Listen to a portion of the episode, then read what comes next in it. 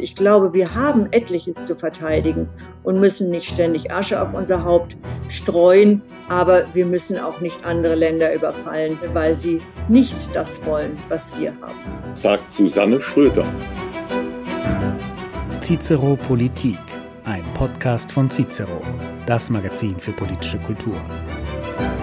Hallo, hier ist Alexander Margier, ich bin der Chefredakteur von Cicero und für die neue Ausgabe unseres Cicero-Podcasts Politik habe ich heute Susanne Schröter zu Gast. Susanne Schröter ist Professorin für Ethnologie an der Goethe-Universität in Frankfurt am Main und außerdem Leiterin des Frankfurter Forschungszentrums Globaler Islam.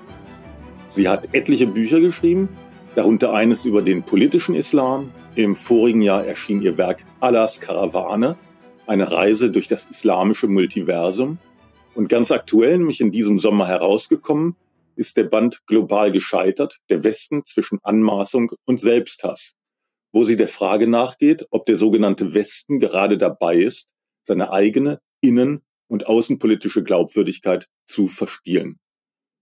Genau darüber und über einiges mehr möchte ich heute mit ihr reden. Und weil mein Gast vor zwei Jahren zu den Erstunterzeichnerinnen des Appells für freie Debattenräume gehörte, übrigens aus guten Gründen, können wir uns auf ein sehr offenes Gespräch freuen. Herzlich willkommen, Susanne Schröter. Hallo. Frau Schröter, global gescheitert heißt Ihr soeben erschienenes Buch und der Untertitel Der Westen zwischen Anmaßung und Selbsthass. Das ist ja erstmal eine starke Aussage, allerdings steht hinter global gescheitert noch ein Fragezeichen.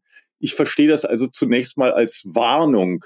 Wo sehen Sie in der aktuellen politischen Weltlage ein drohendes Scheitern des Westens? Also ich sehe, dass der Westen in der Außenpolitik, Außenpolitik und auch der dazugehörigen Wirtschaftspolitik immer wieder die gleichen Fehler wiederholt und, und das äh, mittlerweile bis zu einem Grad, der eine Gefahr für unsere gesamten Volkswirtschaften wird. Das ist die eine Ebene des Scheiterns. Und auf der anderen Seite sehe ich gleichzeitig äh, dass auch im Inneren unsere Demokratie gefährdet ist durch Cancel Culture, durch Identitätspolitik, durch einen neuen anti-weißen Rassismus, äh, der sich entwickelt. Und ähm, diese beiden Ebenen habe ich versucht in dem Buch zusammenzudenken und ähm, zu analysieren, wieso kommt das eigentlich. Und deshalb mein Titel, global gescheitert Fragezeichen, der Westen zwischen Anmaßung und Selbsthass. Wenn wir so weitermachen, das ist meine These, dann scheitern wir krachend auf ganzer Linie, sowohl in der Welt als auch im Innern, in unseren Gesellschaften, in unseren Demokratien, in der offenen Gesellschaft.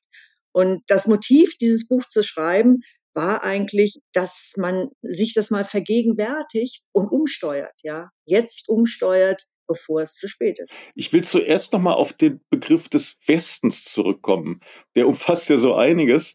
Wie lautet denn Ihre Definition von diesem sogenannten Westen? Also der Westen ist nicht primär ein Ort, obwohl Europa, die USA, aber natürlich auch äh, Australien, Neuseeland dazugehören. Aber eigentlich ist der Westen eine Idee, eine Idee, die sich entwickelt hat aus der Aufklärung, aus äh, den bürgerlichen äh, Bewegungen und natürlich auch der, der gesamten Geschichte, die in Europa begann, aber mittlerweile auch natürlich in anderen Teilen der Welt aufgegriffen worden ist. Also der Westen als als Region oder als Idee der Demokratie, als Idee der Menschenrechte, der individuellen Freiheitsrechte, der Selbstverantwortung, des Einzelnen, der Ermächtigung des Individuums. Das ist der Westen. Und so wird der Westen auch außerhalb wahrgenommen. Also alle die Kritiker des Westens äh, kritisieren genau dies, die Demokratie, die Freiheit des Einzelnen, die Menschenrechte, die Bürgerrechte. Aber wichtig ist mir eben, dass es nicht ein ein Raum ist, der beschränkt. Das sind nicht nur wir Europäer plus die Amerikaner, sondern jeder kann in diese Geschichte des Westens sich einschreiben, kann Teil davon sein. Und da wären wir ja alle froh, wenn sich diese Idee ausbreiten würde. Es ist also keine Himmelsrichtung, sondern eine, eine Denkrichtung. Und Russlands Präsident Putin hat ja dem Westen mehr oder weniger explizit den Krieg erklärt. Und auch dem chinesischen Präsidenten Xi Jinping geht es erkennbar darum, die westliche Vorherrschaft zu durchbrechen. Worin sehen Sie denn die tieferen Ursachen für diese Konfrontation? Naja gut, es ist auf der einen Seite eine Systemkonkurrenz. Das äh, muss man ganz klar sagen. Wir als demokratische Gesellschaften haben doch ein vollkommen anderes Verständnis von Politik, von Gesellschaft und von der Welt als Autokratien, als das, was Herr Putin in Russland veranstaltet oder was Xi Jinping in, in China macht, aber natürlich auch anders als andere Autokratien, denken wir mal an den Iran, denken wir an die Golfmonarchien oder an autoritäre Staaten im sogenannten globalen Süden. Ja, die Demokratien sind systemisch gesehen etwas ganz Besonderes und etwas, was man auch verteidigen sollte, meiner Meinung nach. Ist ja ganz interessant, wenn wir nochmal auf Russland gucken oder auf die ehemalige Sowjetunion, dann erleben wir jetzt eine militärische, brutale Konfrontation zwischen Russland und der Ukraine. Beide Länder waren Bestandteil der Sowjetunion. Die Ukraine orientiert sich ganz erkennbar am Westen, Russland überhaupt nicht. Im Gegenteil. Wie kann das denn so auseinanderfallen? Das sind ja nicht völlig unterschiedliche Menschen, völlig unterschiedliche Bevölkerungen. Das sind ja zwei Länder, die eigentlich über eine lange Zeit die gleichen geschichtlichen Erfahrungen äh, auch geteilt haben. Naja, sie haben äh, natürlich eine einerseits gleiche Erfahrung, andererseits aber auch wieder nicht. Also die Ukraine hat ähm, schon häufiger versucht, sich gegen Russland durchzusetzen oder gegen die Sowjetunion durchzusetzen. Und es gab immer wieder Unabhängigkeitsbestrebungen in der Ukraine, die dann mit Waffengewalt, wie das heute auch probiert wird, niedergeschlagen worden sind. Also die Geschichte der Ukraine ist auch eine Geschichte von niedergeschlagenen Unabhängigkeitskämpfen. Und das verbindet sie definitiv nicht mit Russland, sondern nur auf der Ebene, der, die einen waren die Täter dabei und die anderen waren die Opfer. Also verstehe ich Sie richtig, dass die Ukraine schon immer mehr sozusagen dem Westen zugeneigt war, als es, als es bei Russland der Fall war. Ja, so könnte man das sehen, ja. Letztendlich definitiv, wenngleich der Westen damals, als es die erste Unabhängigkeitsbewegung gab, der Westen in der Form ja noch gar nicht existiert hat, sondern allenfalls in Anfängen, aber äh, da konnte man natürlich Anfang des 20. Jahrhunderts noch nicht davon sprechen, dass wir Demokratien in der Form hatten, wie das eben heute der Fall ist. Aber ja, man wollte nicht diesem Sowjetreich angehören und man möchte heute auch nicht äh, dem Russland angehören, das Putin gerne wieder als Reich konstituieren möchte. In Ihrem Buch gehen Sie ja auf mehrere Beispiele für gescheiterte Interventionen des sogenannten Westens in Staaten ein, die gemeinhin als gescheitert betrachtet werden. Also zum Beispiel Afghanistan oder Mali ist ein anderer Fall. Und dieses Scheitern machen Sie insbesondere an kulturellen Unvereinbarkeiten zwischen westlichen Werten und den Wertvorstellungen der jeweiligen Gesellschaften dort fest. Handelt der Westen mit Interventionen wie jetzt in Afghanistan, wo er ja auch gescheitert ist, handelt der letztlich kulturimperialistisch, obwohl er sich doch eigentlich als Helfer versteht? Oh ja, das muss man leider so sagen. Also das ist diese Überheblichkeit, ja, die dann zu einem Kulturimperialismus oder auch tatsächlich zu einem politischen Imperialismus führen kann oder auch geführt hat.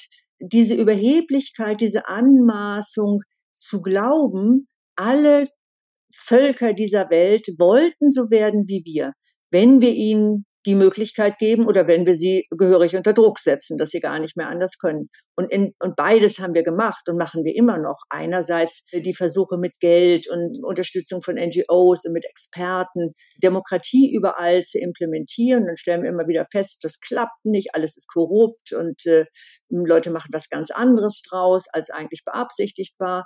Aber was viel schlimmer ist, ist natürlich, wenn der Westen versucht, mit Militärgewalt Demokratie zu verordnen, zu implementieren, aufzuoktroyieren, so wie das in Afghanistan der Fall war.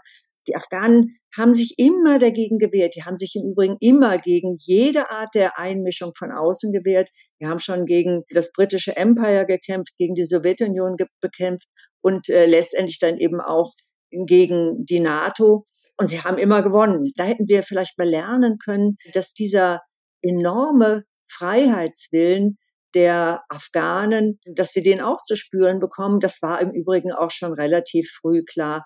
Im Jahr 2010 waren alle Provinzen bis auf eine waren schon von Schattenregierungen der Taliban beherrscht. Die, die Amerikaner haben längst damit gespielt, äh, dass, dass sie sich zurückziehen, dass das alles keinen Sinn mehr hat. Und man hat das dann tatsächlich noch über zehn Jahre weiter aufrechterhalten. Auch weil in unterschiedlichen Ländern NGOs, aber auch staatliche Organisationen, alle der Meinung waren, das muss doch gelingen, dass da ein demokratischer Staat entsteht, sozusagen am Reißbrett entsteht, so wie man den im Ideal sich ausdenkt.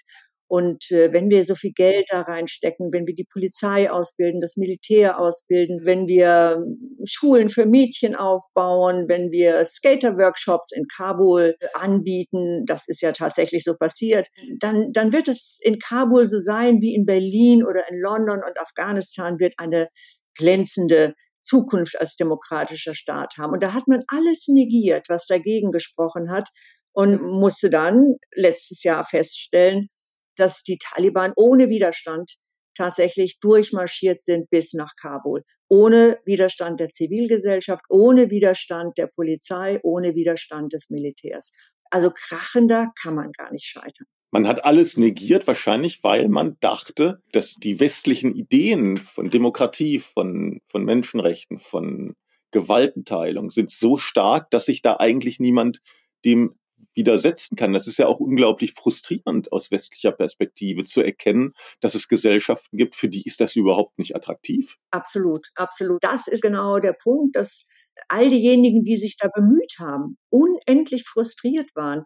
Und was natürlich dazu kommt, es gab durchaus einige Intellektuelle in Kabul, die sehr froh waren, dass sie endlich unter dem Schutz des Westens ganz andere Rechte hatten, auch Frauen, die jetzt an die Universitäten gingen. Aber es ist eben eine ganz kleine Minderheit in der äh, Gesellschaft gewesen. Und das äh, hat man sich nicht eingestanden, sondern man hat eigentlich die wenigen Erfolge, die es gab, die hat man so stark in den Vordergrund gestellt mit Hochglanzbroschüren und allem Möglichen, dass man vielleicht selber nicht mehr gesehen hat, was eigentlich auf dem Land los ist. Und ich selber habe zwei mehrjährige Projekte geleitet in Afghanistan. Eins zur Polizeiausbildung und eins zu Frauenrecht. Und in beiden Projekten war sehr schnell klar, das klappt so nicht, wie das eigentlich beabsichtigt war. Und es klappt nicht, weil es von der lokalen Bevölkerung überhaupt nicht aufgegriffen wird, sondern nehmen wir mal die Frauenrechte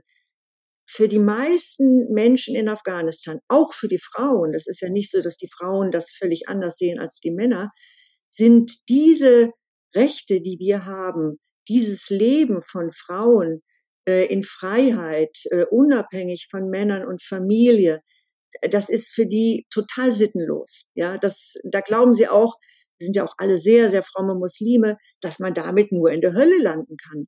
Ja, und ähm, schon alleine deshalb verbietet es sich eigentlich, so etwas zu machen. Und dazu kommt natürlich, dass es nicht nur ein fundamentalistischer Islam ist, der sozusagen das normative Gefüge bildet, sondern auch Traditionen, kulturelle Traditionen, die sich an den Begriffen von Ehre und Scham orientieren, extrem patriarchalisch sind und jeder hat da seine Rolle, die nicht verlassen werden darf. Und man hat auch Angst, wenn da irgendwas ins Wanken gerät, wenn jetzt junge Frauen zu sehr gebildet sind und unabhängig würden, dann würden die Familien auseinanderbrechen und dann würde die Gesellschaft auseinanderbrechen. Und da haben die ja noch nicht mal Unrecht, ja, weil selbstverständlich würden dann Prozesse in Gang gesetzt, die für diese Gesellschaften eine extreme Veränderung bedeuten würden. Und das möchten die meisten Menschen nicht. Und wie gesagt, nicht nur die meisten Männer nicht, sondern die Frauen erziehen ja auch die Kinder, die Frauen unterstützen die Männer, auch die Frauen haben ihren Platz in dieser Gesellschaft, was wir im Übrigen auch niemals sehen. Und für uns ist das frustrierend. Ich muss auch sagen, ich unterstütze jede Frauenrechtlerin, jeden Demokraten, egal wo in der Welt dieser Mensch ist. Und ich finde es sehr traurig, dass man das, was bei uns ja nun auch erkämpft worden ist, dass das so wenig zählt und dass das so wenig überzeugend ist. Aber wir müssen akzeptieren, dass das in anderen Teilen der Welt, in denen es eine andere Geschichte gab, mit ganz anderen Auseinandersetzungen, dass das nicht so von Bedeutung ist. Und wir haben kein Recht, die Grenzen dieser unabhängigen Staaten zu verletzen und da unser Militär aufmarschieren zu lassen, um den Leuten unser Gesellschaftssystem aufzuoktroyieren. Die offene, freie Gesellschaft, die Demokratie ist ja ein Ergebnis von Freiheitskämpfen bei uns gewesen. Und eine freie Gesellschaft kann man nicht mit Zwang aufoktroyieren. Davon bin ich ganz fest überzeugt. Und wenn ich mir die Welt anschaue, dann fühle ich mich da bestätigt. Freiheit kann nur überzeugen, aber nicht erzwungen werden. Ich will an der Stelle nochmal hervorheben, dass Sie ja auch die Leiterin des Frankfurter Forschungszentrums Globaler Islam sind und in der Vergangenheit schon vielfach auf ein falsches Verständnis westlicher und da insbesondere linken Eliten mit Blick auf den politischen Islam aufmerksam gemacht haben. Und ich selbst bin immer wieder erstaunt darüber, warum insbesondere von links regelmäßig von Islamophobie die Rede ist, wenn darauf aufmerksam gemacht wird, dass islamische Wertvorstellungen, wie Sie sagten, kaum in Übereinstimmung zu bringen sind mit Frauenrechten oder mit den Rechten homosexueller Menschen, die ja der politischen Linken erklärtermaßen ganz besonders am Herzen liegen. Worin sehen Sie denn die Ursache für diese, wie ich finde, zumindest bemerkenswerte Zwiegespaltenheit?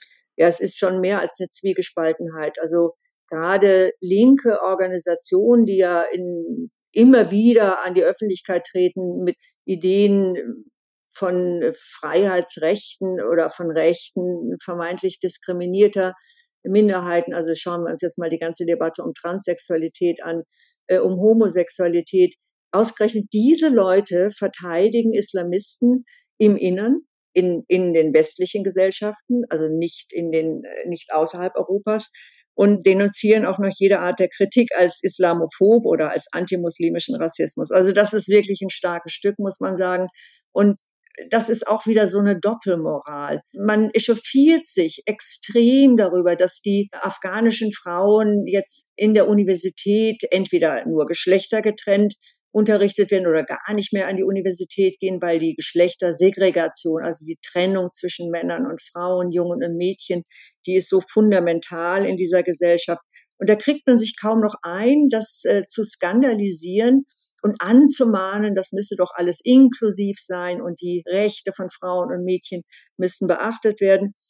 Aber wir haben in Europa, auch in Deutschland, haben wir muslimische Communities, die genauso agieren, in denen die Mädchen auch ihre Rechte vorenthalten bekommen, in denen die Frauen dem Ehemann ausgeliefert sind, Parallelgesellschaften, in denen es eigentlich zugeht wie bei den Taliban. Und wenn man darauf aufmerksam macht, dann heißt es, dass man antimuslimische Rassistin ist oder überhaupt nur Rassistin. Ich finde das auch wirklich erschütternd, muss ich ganz ehrlich sagen. Also wie man tatsächlich mit so zweierlei Maß messen kann. Und dort, wo man tatsächlich Einfluss hat, nämlich in Deutschland, in Frankreich, in den europäischen Ländern, in den USA, dass man dort dem Islamismus Tür und Tor öffnet, aber auch völlig patriarchalischen äh, kulturellen Traditionen, dass sie nicht kritisierbar sind, dass man die einfach laufen lässt, da letztendlich natürlich auch Demokratie und Menschenrechte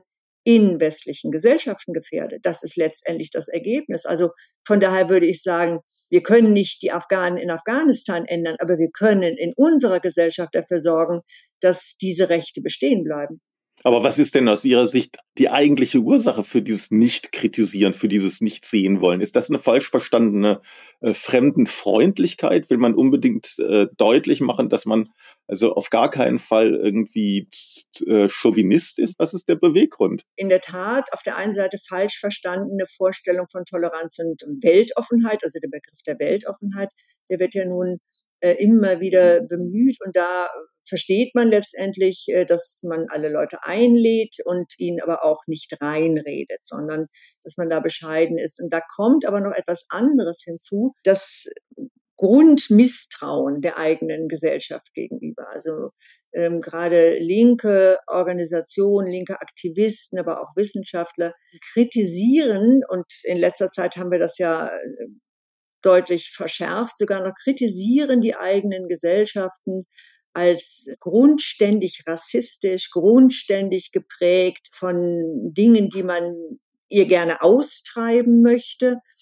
und führt das dann zurück auf wahlweise den Kapitalismus, den Kolonialismus oder andere Dinge. Und da gibt es so ein Projekt, ja, das äh, im Übrigen auch ein ganz altes linkes Projekt ist, ein kommunistisches Projekt, einen neuen Menschen zu schaffen, einen neuen Menschen im Innern zu schaffen, und dann eine ideale Gesellschaft aufzubauen so sich an einer Utopie zu orientieren. Und äh, für diese Utopie, jahrelang, jahrzehntelang, war das immer die Arbeiterklasse, die sogenannte Arbeiterklasse, die da der Partner der Linken sein sollte. Das hat in der Regel nicht gut geklappt. Ja, also nirgendwo haben wir ja sozialistische Revolutionen gehabt. Nehmen wir mal die Sowjetunion aus. Die Sowjetunion war das einzige Land, wo das in der Form geklappt hat. Aber nach kurzer Zeit hat sich da eine kommunistische Elite herausgebildet, die dieser Idee dann auch nicht mehr so richtig zuträglich war. Aber letztendlich war diese Idee immer da und die ist immer noch da bei der Linken, dass diese Gesellschaft komplett umgebaut werden sollte und dass man dafür natürlich Partner braucht. Jetzt hat sich aber die Arbeiterklasse sozusagen als in, als unzuverlässig erwiesen. Ja, die waren da wenig ansprechbar für die Parolen der der Linken äh, und in letzter Zeit noch viel weniger als, als früher, weil der Sozialismus nun auf weiter Fläche auch diskreditiert ist durch die Praxis ganz einfach in den äh, sozialistischen Staaten. Und äh, jetzt sind die neuen Verbündeten äh, sind jetzt Migranten, ja, und äh, auch Muslime. Man hat jetzt versucht, neue Verbündete zu identifizieren und die in den vermeintlich diskriminierten Gruppen gefunden. Und äh, zu diesen Gruppen gehören jetzt eben auch die Muslime dazu. Das ist übrigens eine Entwicklung, die, die wir seit der islamischen Revolution im Iran haben. Da war das das erste Mal, dass auch europäische Intellektuelle den, den Mullahs zugejubelt haben, weil sie gesagt haben, ja, die haben es geschafft, den Schah, den Statthalter des Westens zu vertreiben. Und der Feind des Westens ist unser Freund. So nach dem Muster ist das geschehen. Etliche von denen sind natürlich äh, im Zuge dieser islamischen Revolution im Iran dann doch erschrocken. Äh, vor allem sind sie erschrocken, weil die Mullahs die Linken massakriert haben, in Gefängnis gesteckt haben, gefoltert haben und viele dieser Linken sind ja dann in den Westen geflohen, eigentlich in den Teil der Welt, den sie immer bekämpft haben. Das ist auch so eine Ironie der Geschichte, muss man sagen. Aber an der grundsätzlichen Haltung hat sich dennoch wenig geändert. Also man glaubt in, in weiten Teilen der Linken, nicht, nicht überall, das will ich gar nicht sagen, aber in weiten Teilen der Linken immer noch, dass die Muslime Verbündete sein könnten gegen den Westen. Und muslimische Organisationen nehmen diese Narrative gerne an. Also da gibt es tatsächlich einen Schulterschluss in Frankreich nennt man das Islamo-Gauche, also die Islamo-Linken, äh, weil da diese Verbindung viel fester ist und auch ideologisch viel ausgefeilter. Aber in Deutschland haben wir eigentlich eine Entwicklung, die ein bisschen hinterherhinkt, aber doch in die ähnliche Richtung geht. Das heißt, so ein Schulterschluss zwischen linken Aktivisten, Politikern, Wissenschaftlern auf der einen Seite und islamistischen Aktivisten und Angehörigen islamistischer Organisationen auf der anderen Seite mit dem Ziel, den Westen äh, zu stürzen, sage ich mal, und da ein, ein neues System zu etablieren würde man das weiterdenken, dann würden die irgendwann natürlich auch in innere Widersprüche geraten. Aber in dieser Phase des Kampfes, da passt das irgendwie gut zusammen. Und trotzdem ist ja immer von Integration die Rede. So seit der Flüchtlingspolitik von, von Angela Merkel in den Jahren 2015, 2016 hat sich eine erhebliche Spannung in der deutschen Gesellschaft aufgetan, eben nicht zuletzt vor dem Hintergrund gerade der Befürchtung einer gewissen kulturellen Überforderung durch den hohen Anteil von Zuwanderung aus islamischen Ländern. Damals hieß es immer Integration, Integration. Das ist bis heute sozusagen, wird das als Lösung für alle möglichen Konflikte genannt. Hat sich das denn aus Ihrer Sicht, und Sie beobachten das ja sehr genau, hat sich das denn wenigstens halbwegs bewährt? Also wie, wie ist der Stand der Integration der damals zu uns gekommenen? Wie, wie bewerten Sie denn die Lage aus heutiger Sicht? Also ich bewerte sie nicht sonderlich rosig, muss ich sagen. Also insgesamt gibt es von unterschiedlichen Gruppen, unterschiedlichen Ländern Migranten, die sich auch unterschiedlich gut oder schlecht bei uns integrieren. Und selbstverständlich ist der fundamentalistische Islam ein großes Integrationshindernis, genauso wie äh, eine schlechte Ausbildung beispielsweise oder eine gewisse Bildungsaffinität oder eben das Gegenteil davon. Das heißt, ähm, niemand redet davon, dass wir koreanische Migranten, dass, dass sie ein Integrationsdefizit haben, weil die haben sicherlich auch ihre eigenen kulturellen Traditionen weiterhin, aber sie sind äh, in äh, alle Prozesse, die hier wichtig äh, sind, sind die eingegliedert. Und das ist eben zum Teil bei Muslimen nicht der Fall, weil die Religion eben auch ein Hindernis ist. Viele Muslime, die herkommen, haben große Angst davor, dass ihnen die eigenen Kinder und Jugendlichen abhanden kommen, dass sie dann werden wie Deutsche. Also dieser Begriff, man solle nicht werden wie die Deutschen, das zeigt immer ganz deutlich, dass eine wirkliche Integration eigentlich gar nicht erwünscht wird. Bei anderen ist es anders. Ich möchte die gar nicht, möchte jetzt gar nicht alle über einen Kamm scheren. Es gibt natürlich Leute, die hier ihre eigene Befreiung erlebt haben, die froh sind, dass sie hier sind, die sagen, oh, wunderbar, endlich bin ich hier in der Demokratie und ich kann machen, was ich möchte. Hier gibt's Bildung, gibt's auch ähm, soziale Institutionen, also Gesundheitssystem und so weiter, dass, dass sie sehr schätzen und die bringen sich hier ein und das ist sicherlich auch ein Gewinn. Da kann man, das kann man gar nicht anders sagen. Das Problem sind die anderen. Das Problem sind diejenigen, die sich nicht einbringen, die in ihren Communities bleiben und die, je mehr sie werden, natürlich immer stärker auch die Möglichkeit haben, Parallelstrukturen und letztendlich auch Parallelgesellschaften zu bilden. Und wenn wir uns mal anschauen, wo das alles enden kann, dann brauchen wir bloß äh, im Moment nach Schweden zu gucken. Ja, im Moment äh, spielt spielen die spielt die Bandenkriminalität, spielen die Parallelgesellschaften für äh, den Wahlkampf jetzt oder für den vergangenen Wahlkampf die größte Rolle überhaupt, das wichtigste Thema, weil es so brisant ist für die Bevölkerung. Oder schauen wir nach Frankreich, nach Belgien, da ist es ähnlich. Ja, da, da sind mittlerweile so verfestigte Parallelstrukturen, Parallelgesellschaften entstanden, dass die Gesellschaft daran auch zu scheitern droht.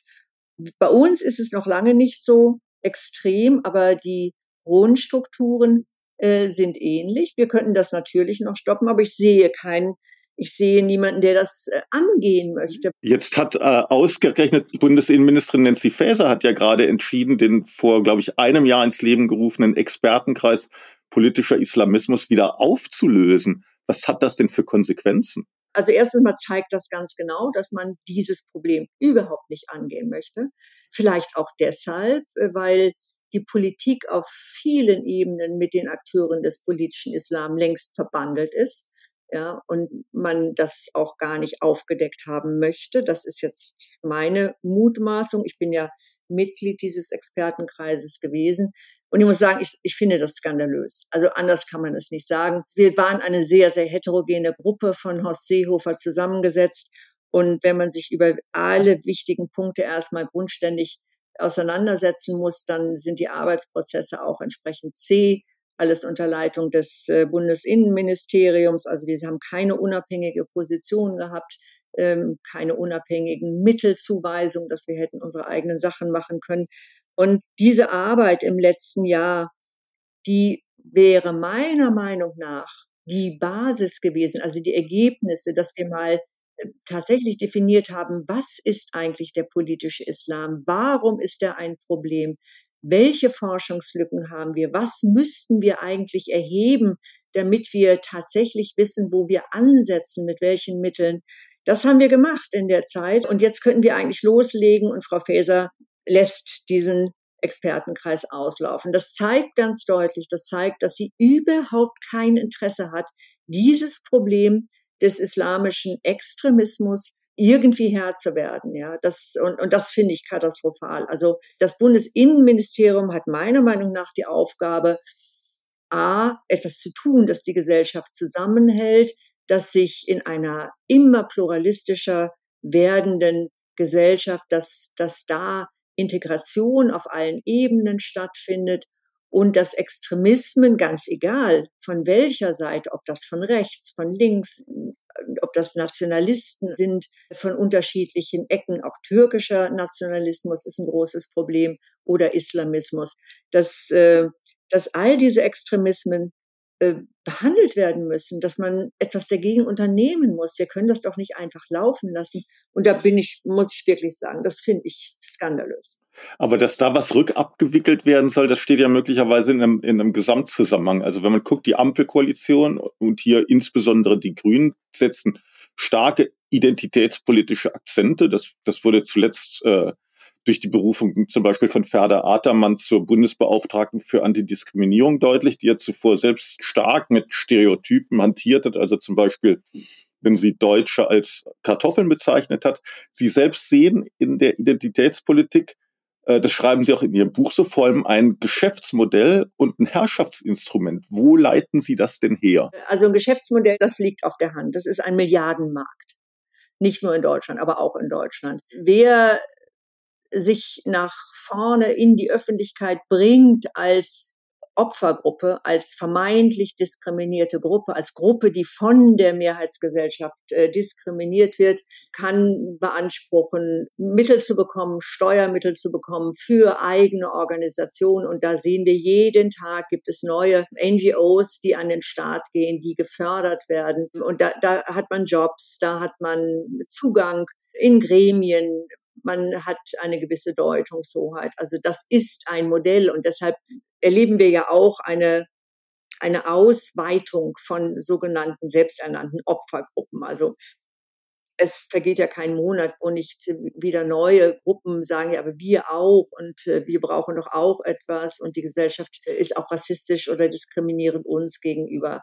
Und äh, ein Beispiel sind jetzt beispielsweise diese, äh, diese Transgruppen, gesellschaftlich gesehen, numerisch gesehen, ist es eine sehr, sehr, sehr kleine Minderheit. Aber im öffentlichen Diskurs ist es gigantisch im Moment. Da sehen wir aber ganz gut, wie das funktioniert, dass man in so einem öffentlichen Diskurs durch Skandalisierung, äh, dass es dann gelingt, äh, eine Bedeutung zu erlangen, die man eigentlich numerisch gesehen überhaupt nicht hat oder auch, auch im Hinblick darauf, welche Bedeutung dieses Phänomen tatsächlich hat in der Gesellschaft. Es ist ja, ist ja wirklich absolut minoritär, aber es äh, nimmt einen Raum ein, der einen ja ein bisschen sprachlos äh, hinterlässt. Ja, Identitätspolitik. Identitätspolitik ist nichts Neues eigentlich.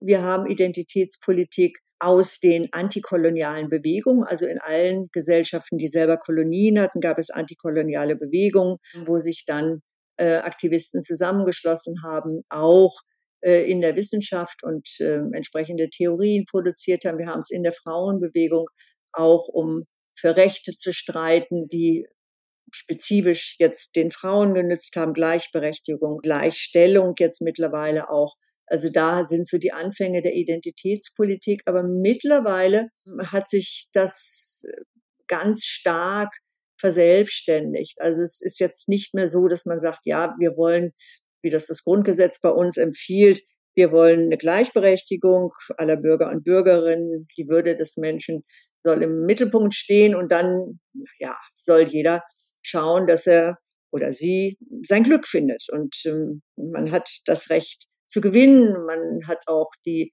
Gefahr zu scheitern. Das gibt es alles in einer freien Gesellschaft, wo niemand einen an der Hand nimmt und äh, für einen jetzt die Sache regelt. Und äh, jetzt haben wir aber tatsächlich in einer Situation, in der Minderheiten, also ethnische Minderheiten, religiöse Minderheiten, in der sexuelle Minderheiten, Frauen ähm, so viel erreicht haben wie niemals zuvor in der Geschichte. Jetzt haben wir plötzlich eine Situation, in der wird wirklich Unsinniges skandalisiert als sexistisch. Alles steht jetzt plötzlich unter Sexismusverdacht. Ich habe in meinem Buch das Beispiel äh, des Dichters Bomringer, von dem ein Gedicht an der Außenfassade der Alice Salomon Hochschule in Berlin gemalt war. Und das, das Gedicht ist denkbar harmlos. Es ist eine Aneinanderreihung der Worte Blumen, Alleen und Frauen unterzeichnet mit einem Bewunderer. Und das ist dann vom Asta skandalisiert worden, das sei frauenfeindlich, sexistisch, weil Frauen würden unter sexueller Gewalt leiden und das sei überhaupt nicht bedacht in diesem Gedicht. Und natürlich ist es nicht bedacht gewesen, weil das Thema war ja ein anderes. Und der Asta forderte dann die Hochschulleitung auf, das Gedicht zu überstreichen. Da, da hätte man eigentlich erwartet, dass die Hochschulleitung sagt, na Leute, jetzt haltet mal die Luft an. Nein, die Hochschulleitung hat das Gedicht überschrieben und die Wand weiß gemacht. Und das, das sind, ist so ein Zeichen gewesen für mich, dass Institutionen wie eine Hochschulleitung aus nicht nachvollziehbaren Gründen plötzlich einer kleinen Gruppe von Aktivisten Recht gibt und ihr eigenes Handeln daran äh, ausrichtet. Ich will zum Schluss noch mal auf die aktuelle Politik zu sprechen kommen, weil das natürlich auch ein wesentlicher Bestandteil Ihres Buchs ist. Natürlich vor dem Hintergrund des Ukraine-Kriegs. Und ähm, da waren ja viele erstaunt, wie robust dann doch die Antworten, insbesondere der grünen Außenministerin äh, äh, Annalena Baerbock auf die russische Aggression ausfielen. Hatten Sie mit so einer Reaktion äh, ausgerechnet der Vertreterin einer Friedenspartei gerechnet. Also dagegen wirkt der Bundeskanzler und wirken weite Teile der SPD ja fast appeasementhaft. Also ich war ein bisschen überrascht, das stimmt äh, definitiv, weil die Grünen als Friedenspartei begonnen haben, aber sie hatten immer einen starken Flügel der Unterstützung von Befreiungsbewegungen. Die Grünen waren auch immer eine Partei,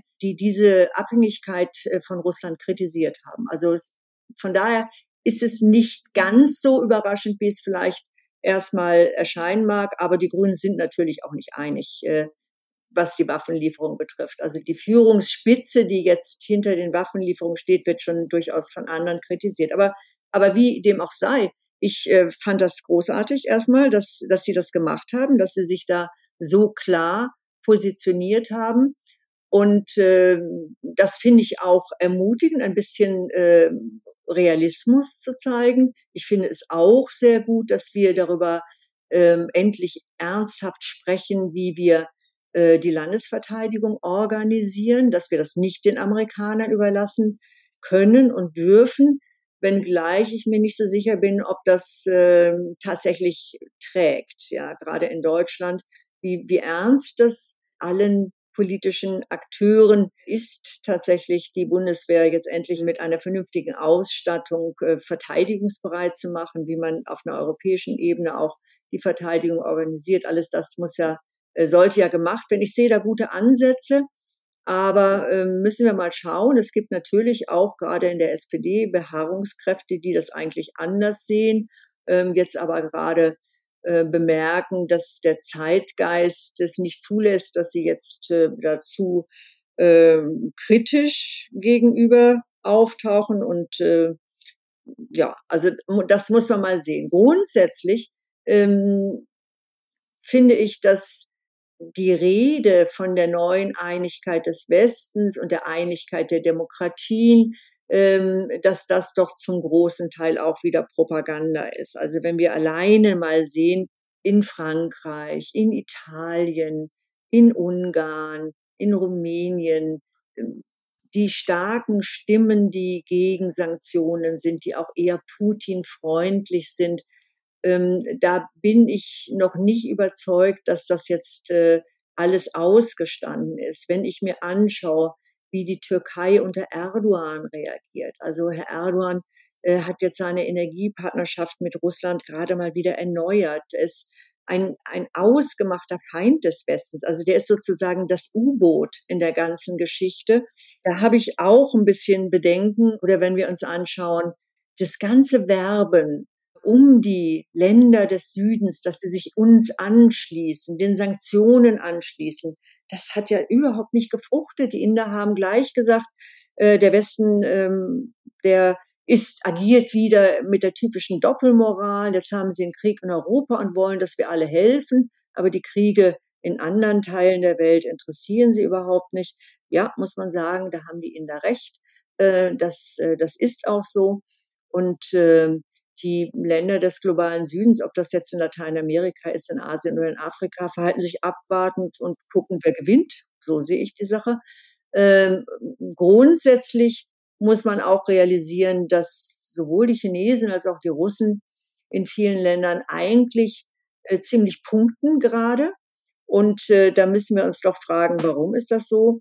Meiner Meinung hat es auch etwas damit zu tun, dass wir mit dieser, dieser Überheblichkeit agieren. Also wir belassen es nicht dabei, Geschäfte zu machen, weil wir bestimmte Interessen haben. Das würde uns vermutlich niemand wirklich übel nehmen, sondern wir kommen auch, wenn wir Geschäfte machen, immer noch mal mit dem erhobenen Zeigefinger und sagen, übrigens, habt ihr Defizite im Bereich Menschenrechte, Demokratie hier und dort und es passt mal auf, wenn ihr das nicht ändert, dann kriegt ihr Sanktionen, dann werden wir reagieren. Also diese Moralkeule, mit der der Westen immer kommt, die vergiftet das Klima in den Ländern des Südens nachhaltig, würde ich mal sagen. Und ich finde es auch nicht angemessen, egal äh, wie sehr man möchte, dass, dass Demokratie und Menschenrechte überall Einzug halten. Und da bin ich ja absolut d'accord.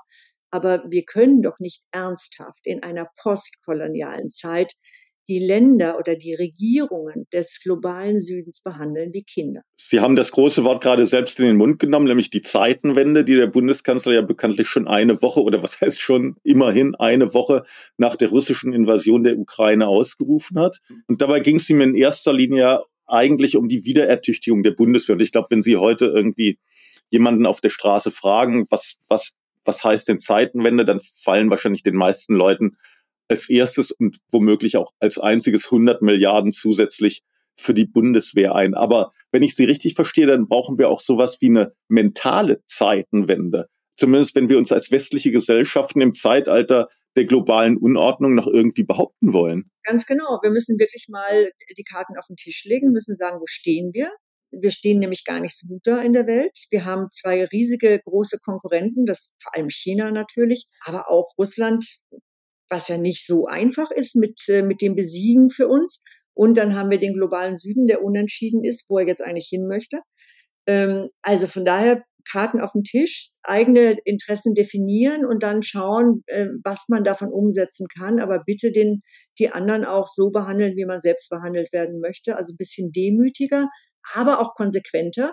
Also die Verteidigung von Demokratien, die halte ich für absolut notwendig nach außen und nach innen ähm, wer ähm, nach außen die demokratischen Staaten verteidigen muss, muss die Demokratie auch nach innen verteidigen. Ansonsten ähm, laufen wir in eine Situation rein wie im Moment, wo sich Herr Putin nämlich darüber lustig macht, über die Identitätspolitik und über die Zensur im Rahmen der Identitätspolitik. Der hat konkret das Beispiel ähm, Rawlings in England, also der Harry Potter Erfinderin genannt, äh, die ähm, mit Transaktivisten zusammengestoßen ist, beziehungsweise äh, sie hat sich lustig gemacht über ähm, neue äh, Sprachregelungen, in denen äh, der Begriff Frau, also Woman, nicht mehr genannt werden solle, weil äh, das Transaktivisten diskriminiere. Und da hat sie sich ein bisschen lustig gemacht und äh, hat dann einen riesigen Shitstorm hervorgerufen. Und das wiederum hat Herr Putin natürlich bemerkt und hat gesagt, ja, die Demokratien, die lösen sich im Innern auf. Und da muss ich sagen, das sollten wir doch verhindern. Also die Demokratien nach außen verteidigen, werben auch, natürlich, aber nicht mit militärischen Mitteln, sondern werben, äh, aber die Demokratien auch im Innern verteidigen, gegen Cancel Culture, gegen Identitätspolitik, gegen dagegen, dass äh, Menschen jetzt nach Gruppen eingeteilt werden und nach Gruppen bestimmte Privilegien einfordern können, sondern unsere Basis ist doch ähm, die freie Bürgerin, der freie Bürger, äh, die alle an Würde gleich sind und die die gleichen Freiheitsrechte genießen. Und das ist die Basis unserer Gesellschaften. Und dazu gehört Meinungsfreiheit, Wissenschaftsfreiheit, Kunstfreiheit, all diese Dinge, die gerade unter Druck geraten. Und so ende ich eigentlich auch in meinem Buch. Also wer diese Freiheitsrechte nicht im Innern verteidigt, hat am Schluss auch nach außen nichts mehr zu verteidigen.